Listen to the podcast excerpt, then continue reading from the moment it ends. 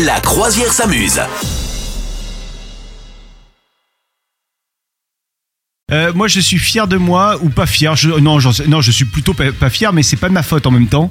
Euh, je vais t'expliquer ce qui s'est passé. Il y a eu un énorme embouteillage euh, sur sur l'autoroute il y a il y a quelques jours, et je me suis pris. En fait, je sais pas, il y avait un accident, j'en sais rien ce qu'il y avait. Bref, je me suis pris une heure et quart. J'ai jamais fait ça. Une heure et quart de bouchon le matin. D'accord.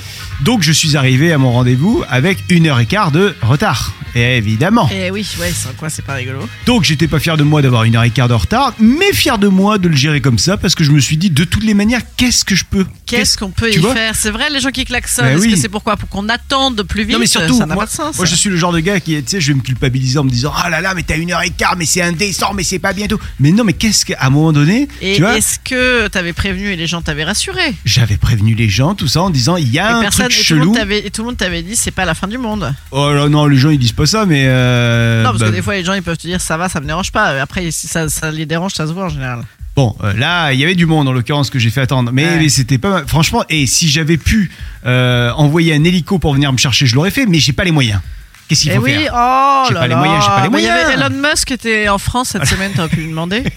Il a peut-être une nouvelle technique pour les embouteillages. Et vous, est-ce que ça vous fait hurler de, de, de, de- je sais pas moi, de de de- de- d'énervement, d'agacement quand vous êtes coincé dans un embouteillage? Tu fais quoi toi dans un embouteillage, Madame Meuf?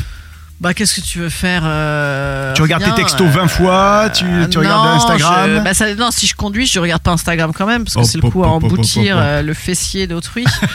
non, je sais pas, ouais, un peu, un peu, de, oui, un peu de musique. Je, Ouais. Généralement, je chante et je crie et je tape, euh, tu sais, des- sur les bambous, mais sur mon, sur mon, mon volant, ce Oui. qui vraiment me rajeunit énormément. Mhm. Ça, tu vois, c'est quand tu te mets à taper sur le volant, je crois que tu passes un certain step.